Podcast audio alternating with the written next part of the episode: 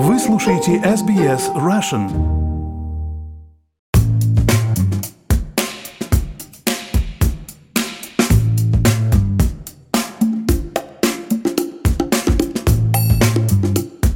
Добрый день, с вами подкаст об искусстве арти на SBS Russian. В этом подкасте мы говорим о русском искусстве, зарубежном искусстве, мировом искусстве, а также о тех художниках, которые живут и работают здесь и сейчас, наших с вами современниках.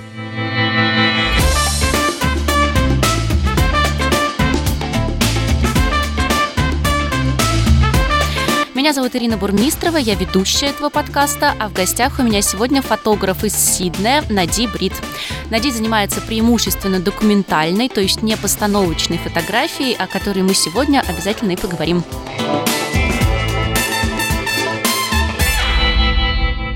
Нади, добрый день. Добрый день, Ирина. Действительно, фотодокументалистика – это мое основное направление фотографии. Документальные фотографии говорят зрителю о настоящих а, непридуманных моментах, Э, люди в них э, не статисты, и многими это называется репортажная такая жизненность, да, документальная фотография. И именно она делает документалистику для многих людей, в том числе, естественно, для меня уникальной, и за это ее почитатели любят и ценят. Что касается моего имени, да, оно часто вызывает э, вопросы, поэтому я немножечко про это скажу. Необычное а, Нади... такое. Да, Нади Брит – это мой бренд-нейм как фотографа и блогера. У меня есть э, свой фотосайт и свой сайт блогера. А родилась я как э, Надежда Иванова в Москве где училась в техническом университете связи информатики на инженера. А фотографией я увлеклась э, наиболее вдохновленно, когда уже довольно крепко работала в одной из эм, крупных телеком-компаний московских. Сейчас она уже э, считается международной компанией. Название ее Билайн. Знаем такое. А, да. Сначала я увлекалась travel фотографией и портретной постановочной съемкой. А затем, когда я первый раз стала мамой, я совершенно каким-то естественным, мне кажется, образом пошла в сторону семейной съемки. И сейчас как раз да. в основном вот семейной документальной съемкой ты занимаешься? Так скажем, это то, чем я очень увлечена, что я безумно люблю снимать и в чем я вижу такую отдельную высокую ценность. Именно семейная документальная съемка является такой моей отдельной любовью в фотографии. Не единственной, но отдельный такой, на ней э, у меня отдельный фокус. Хорошо, а какие еще, если не единственный? Документальный подход фотографии, он может быть применим абсолютно ко всем видам съемки. Документальный подход, он вот у меня конкретно сейчас э, в том числе сфокусирован на стрит-фотографии. То есть я люблю, например, снимать на северных пляжах, где я живу, сиднейских людей, э, в том числе, так как я сама увлеклась э, серфингом, я люблю снимать то, как это происходит на моих глазах. Еще я снимаю для коммерческих целях а, брендовые фотографии и бизнес-портреты. Ну и люблю по-прежнему пейзаж а, и какие-то travel-фото. То есть здесь, в общем-то, ничего не ушло, немножко изменился подход и немножко поменялось отношение именно к каким-то коммерческим видам фотографии. Очень разносторонние у тебя увлечения. Подход. Да. Но ну, давай вернемся к документальной съемке семейной и, может быть, не семейной тоже. Я думаю, что первый вопрос, который возникает, наверное, сейчас у наших слушателей, это то, как, собственно, вот это все устроено. Да? Получается, что документальный фотограф это такой вот, как мы с тобой обсуждали перед интервью, что-то вроде фотографа-невидимки, да, которого нужно не замечать, в общем-то, тем, кто снимается. Как этот процесс процесс устроен вот в семьях или, например, когда ты на пляже снимаешь? Ну, я сразу хочу такой акцент поставить, что, конечно, не жанр определяет достоинство фотографии, и в любом жанре есть разные уровни исполнения и в художественном, и в интеллектуальном смысле. И если говорить о жанре документальной фотографии, ее еще, кстати, называют фото-сторителлинг, то в моей жизни она возникла, мне кажется, вполне гармонично. Я немножко вот э, хотела бы тоже про это рассказать. Конечно. А, во-первых, а, как именно фотограф со временем я немного а, приелась постановочными проектами, то есть теми фотографиями, где, по сути, фотограф создает некий образ под цель проекта, собирает под него контекст и делает фотосъемку по каким-то своим стандартным техническим правилам. Этот подход я бы назвала таким мейнстримом коммерческой портретной фотографии, который принимает э, большинство зрителей э, довольно успешно. И часто, если вы опросите большинство людей, что такое семейный портрет, ну, портрет я тут определяю как изображение людей на фото, то есть любое изображение людей на фото можно определять как портрет. Или а, сделаете поиск в интернет, а, то с 99% вероятностью это будут цветные фотографии в подобранных по стилю красивых нарядах, с художественной постобработкой, часто снятые в фотостудии или на пленере в таком красивом рисующем солнечном свете. И это, безусловно, очень непростая работа, и она служит своим целям. Но вот со временем как-то захотелось, э, может быть, э, сейчас это прозвучит э, с неким пафосом, да, другого и чего-то большего вот в фотографии и в своей реализации как фотографа. И я пришла вот к ценностям документалистики. То есть стала постепенно больше снимать э, вот не искусственные образы, а моменты самой жизни, как она есть, вот как что проходит в данную секунду без вмешательства моего. И, конечно, технические навыки, отработанные на многолетней постановке, весьма здесь пригодились. А, во-вторых, эм, этот период у меня совпал э, с переездом из э, Москвы в Амстердам в 2012 году где затем я с семьей жила почти 6 лет. Вот там я окунулась э, в совершенно новую для себя культурную среду, в том числе фотографическую, и одновременно стала очень так жадно знакомиться с творчеством фотографов в направлении документальной съемки. И меня буквально вот ошеломило, честно признаться, смелость какая-то, вот искренность, чувственность и своего рода человеколюбие этого жанра.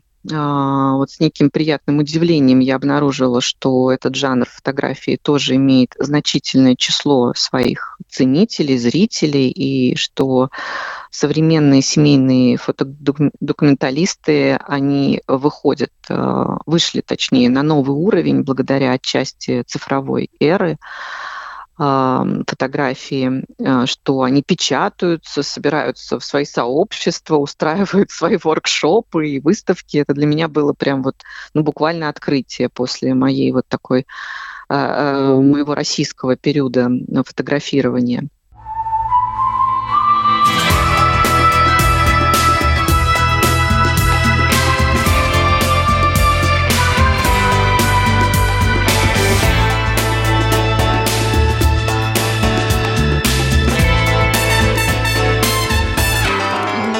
В-третьих, э, возник такой дополнительный переключающий меня из постановочной фотографии момент, а, когда мой старший ребенок, э, сейчас у меня двое детей, уже перестал быть младенцем к этому моменту, и мне а, как маме стало гораздо интереснее снимать его, а потом уже и дочь, э, именно документируя моменты, а, которые своего рода были как, ну и в настоящем моменте находятся а, как летопись о том, а, как мы живем, да, чем мы живем и как они развиваются, дети мои. Ну, то есть так это такой обратный вот подход, чем вот эти вот обратный прилизанные, подход. как это называется, инстамамы, да, которые выкладывают фотографии, где все красивенько и так далее, а у тебя ты сконцентрирована на том, чтобы вот наблюдать, собственно, момент, да, и его выхватывать. А, да, конечно, каждый фотограф э, здесь накладывает некую свою предвзятость все-таки как э, следствие личного мировоззрения и эстетического восприятия. Здесь много э, категорий, да, в которых, так сказать, выступают семейные документалисты. Это вот э, и постанов... непостановочный непостановочный портрет, и быт, и юмор, и здесь есть и какая-то меланхолия, и какие-то сложные моменты жизни. Очень большой спектр, и именно это, мне кажется, привлекает и тянет меня вот э, к этому жанру фотографий. А, здесь еще ты меня спрашивал еще до интервью по поводу Салиман, мы с тобой говорили, да, то есть да, э, какая как бы, икона, да.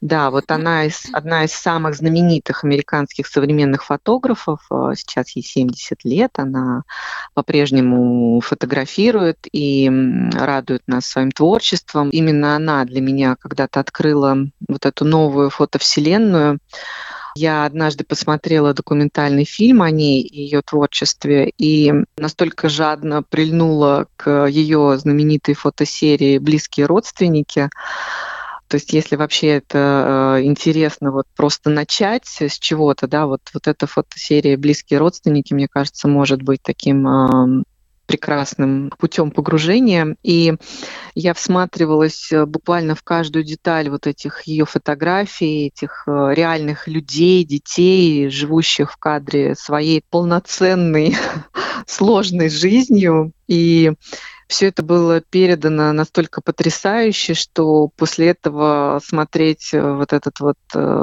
инстатренд, смотрите, как круто я живу, ну, стало совершенно как бы неинтересно. Вот. Да, спасибо большое за рекомендацию. Давай еще раз повторим. Салиман «Близкие родственники», да, для наших да, слушателей. «Близкие родственники», да, серия, одна из ее ранних серий. Мы еще с тобой э, затрагивали вопрос э, этики документальной фотографии. Вот это очень интересно, а, конечно, как да. вот время, да, это новая этика, она влияет на документальных фотографов и то, что они Да, делают. это я вот подумала над этим довольно сложным а, вопросом для любого документалиста. А, с одной стороны, видно, что люди будто больше раскрываются в интересе к документальному жанру, с точки зрения фотоискусства. А с другой стороны, документалистика как жанр, э, который ставит э, перед собой цель помогать человеку понимать человека, и как жанр, который не лжет, она невозможна без затрагивания личных границ. И вот это очень сложная тема и очень всегда чувствительный вопрос. Э, ту же Салиман подвергали критике и запрещали. Прежде всего потому, что на фотографиях у нее есть обнаженные тела ее детей. Сейчас это признанные шедевры, да, но вот э, и у этих шедевров был период вот цензуры. И цензура – это всегда непростой вопрос, и он не может быть другим. А, есть э, здесь у нас э, у фотографов свои законы фотографии, да, которые защищают фотографическое искусство. И вместе с этим есть э, законы об авторском праве, о праве фотографа, и в том числе праве на изображение, то есть о праве модели, защищающие э, интересы э, модели. И есть еще много других законов общества, которые меняются, и частных правил каких-то сообществ. Фотографу, документалисту здесь нужна, на мой взгляд, очень серьезная, гораздо более серьезная, чем в других направлениях, способность э, к самоанализу целей э, фотографирования и готовность фотографа разделять ответственность за эффект э, опубликованных, сделанных фотографий. А можешь чуть и... подробнее объяснить, что такое самоанализ целей фотографирования? Самоанализ целей, да. Когда ты нажимаешь на кнопку, даже если это рассказывать как такой полубессознательный процесс, когда вот прям, так сказать, ты что-то видишь, у тебя сама рука тянется, да, и нажимает на кнопку. Все равно всегда, когда ты в итоге приходишь и э, перебираешь а, то, что ты снял, обрабатываешь их, как-то крутишь, ты осмысливаешь, о чем эта фотография, для каких целей. Практически это каждый раз такое культивирование в себе гуманизма. Не навредит есть, ли она кому-то? Не да? навредит ли она, да, о чем она говорит, э, как ее воспримут, и а, вот это восприятие, на что оно повлияет э, в жизни конкретного человека. Угу. Вот. И сейчас, конечно, очень непросто публиковать документальные фотографии в социальных сетях с детьми, даже когда кажется, что абсолютно все нюансы соблюдены, то есть э, мы, я сейчас не говорю вот о Салиман, где обнаженные дети присутствуют, я говорю вообще как бы о каких-то фотографиях, которые не вызывают практически никаких э, ассоциаций э, с какими-то неэтичными вещами. Тем не менее, это всегда очень такой риск э, большой, да, что на себя может э, кто-то нажаловаться, или бот, э, который, или как правильно называется, искусственный интеллект или программа, да, которая ищет э, фотографии, которые запрещены к публикации по каким-то причинам автоматически, да, то есть э, здесь ты можешь э, столкнуться с тем, что тебя просто забанят, у меня был э, случай, и не однажды, когда я получала предупреждение от Фейсбука, от Инстаграма, мне даже как-то не очень хочется серьезно наступать э, в этом разговоре на тонкий лед и давать э, общие оценки тенденциям текущих запретов – я вот лишь, э, наверное, скажу, что я безумно рада, что и World Press Photo, и Documentary Family Awards, и другие конкурсы, включая австралийские, продолжают существовать и нести свои гуманистические идеи в общество. И интерес у людей к репортажной фотографии, как мне кажется, растет. И это нам дает возможность э, познать человека, да, смотреть на жизнь открытыми глазами, значит, и при желании менять ее к лучшему.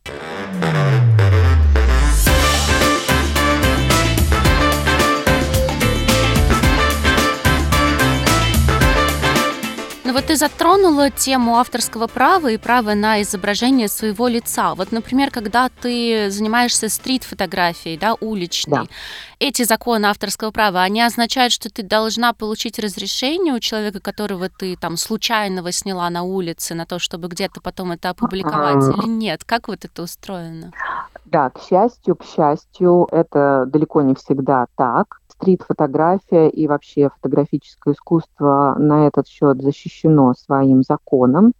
В общем, если ситуацию рассматривать, то если я снимаю людей на улицах, в публичном месте, которые производят какие-то действия, в которых они предполагают, что они могут быть увидены другими людьми незнакомыми, и это не является каким-то порочащим, а, то есть моя фотография не провоцирует неприятные последствия для этих людей. Я могу их снимать и могу публиковать э, без разрешения. То есть, ну, то есть, условно, ты можешь снять модель. человека, который на пляже там отдыхает, но ты не можешь снять человека, который, я не знаю, наркотики около магазина употребляет. А, ну, наверное, можно и так сказать. А, то есть здесь ты смотришь на то, что, ну, опять же, да, задаешься э, себе э, вопросом, а, о чем, да, и зачем ты делаешь эту фотографию. То есть если человек, конечно, напичкан в себе какими-то вот этими проекциями, что надо всех подвергать стыду за какие-то такие правонарушения и так далее – то оно, конечно, прослеживается в том числе и в его творчестве. То есть э, у меня, ну, на мой взгляд, э, нет такой проблемы. Здесь уже какая-то интуиция, что ли, своего рода вырабатывается. Меня очень часто спрашивают, а как же вот ты снимаешь незнакомых людей? И э, я, как правило, уже почти стандартно отвечаю, что э, я этот момент очень хорошо чувствую, я никогда не прячу камеру, то есть я никогда не делаю вид, что я не снимаю, а на самом деле снимаю. Я сижу с фотокамерой, я направляю ее в их сторону. Как правило, уже даже на подсознании ты можешь определить, э, этот человек против того, чтобы ты его снял или не против. И очень часто э, они, когда видят, что их снимают или сняли, они улыбаются.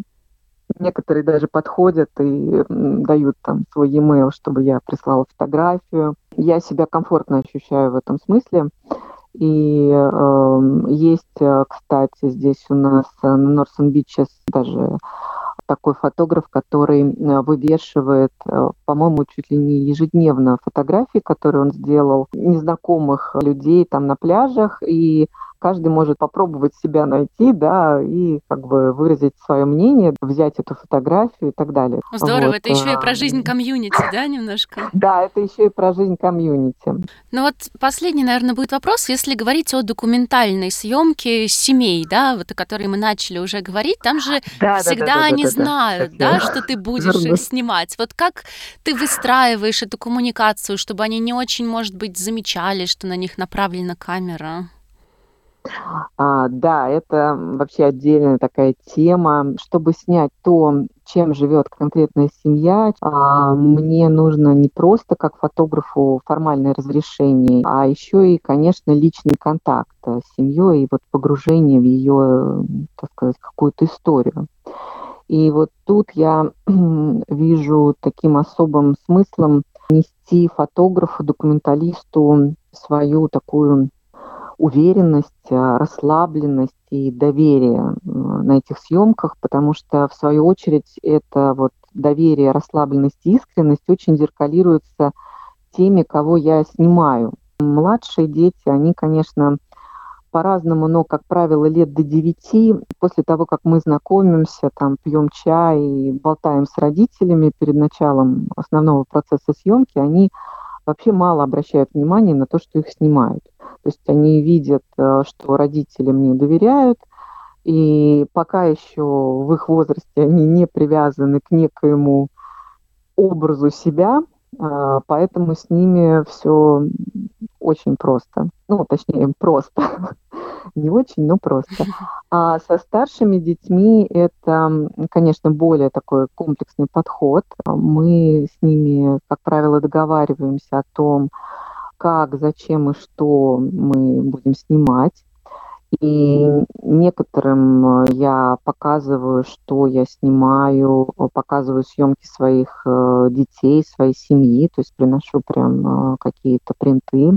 И, конечно, то, что в документалистике нет вот этих сценарных директив и каких-то, да, вот арендованных по времени помещений, или вот этого уходящего художественного света, или нанятых визажистов, многое облегчает. Э, никогда нету вот этого этой спешки, да, что вот, вот прямо сейчас, вот через полчаса я там закончу съемку, и мы ничего не успели, давайте быстрее что-нибудь делать. Я воспринимаю вот это как такую некую миссию, да, по фотографированию искренних моментов, которые вот должны проявиться, да, в моем присутствии и которые будут а, потом согревать душу и напоминать этой семье о каком-то вот прожитом а, времени. Как правило, с родителями мы заранее выбираем обсуждаем, да, что вот характерное для их семьи, что подразумевается будет происходить в момент моего прихода как фотографа в их семью, и что бы им хотелось запечатлеть.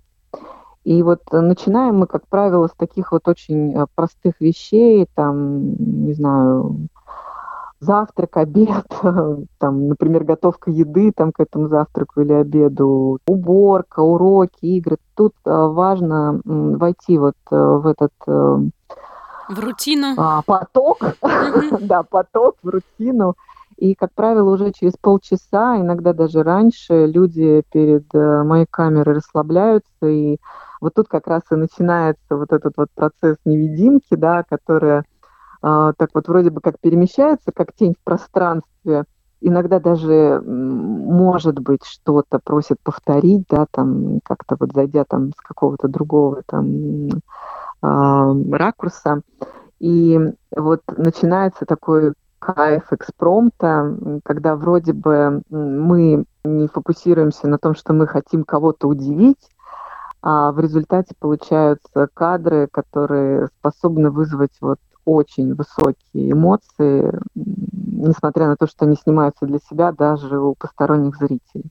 А, эти кадры, конечно, имеют вот абсолютно иную ценность. То есть, э, когда ты на них смотришь, ты не вспоминаешь, как ты готовился к фотосессии, ходил э, в магазины, покупал там какую-нибудь там красивую одежду, ты вспоминаешь, как вот, э, да, а, пришел фотограф, вы посмеялись, выпили чай, там, обменялись какими-то там новостями, и потом вы продолжили жить своей такой естественной жизнью, и у вас остались вот эти воспоминания э, с теми предметами быта, в той одежде, в которой вы обычно ходили. И вот это вот настолько как бы классный момент, э, настолько он, так сказать, наполняет вот э, красивыми смыслами жизнь, что, конечно, это прям безусловная ценность.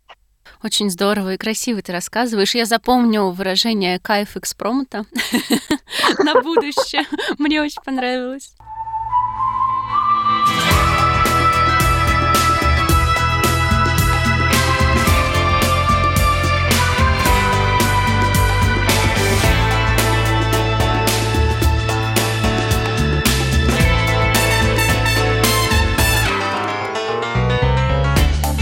Нади, спасибо тебе большое. Это была фотограф из Сиднея Нади Брит. И давай, наверное, еще для наших слушателей расскажем, где можно твои фотографии посмотреть. Конечно же, на сайте в описании этого подкаста, если ты разрешишь, мы разместим а, пару кадров. Но если кто-то захочет более подробно ознакомиться, куда идти? А, да, конечно, безусловно, мне безумно приятно и поучаствовать э, вообще в этом проекте подкастов, и, естественно, показать свои работы. А, Нади Брит э, в одно слово точка фото. Это мой фотосайт. Заходите, смотрите и вообще изучайте документальную фотографию. Это целый огромный прекрасный мир. Спасибо большое. Спасибо большое.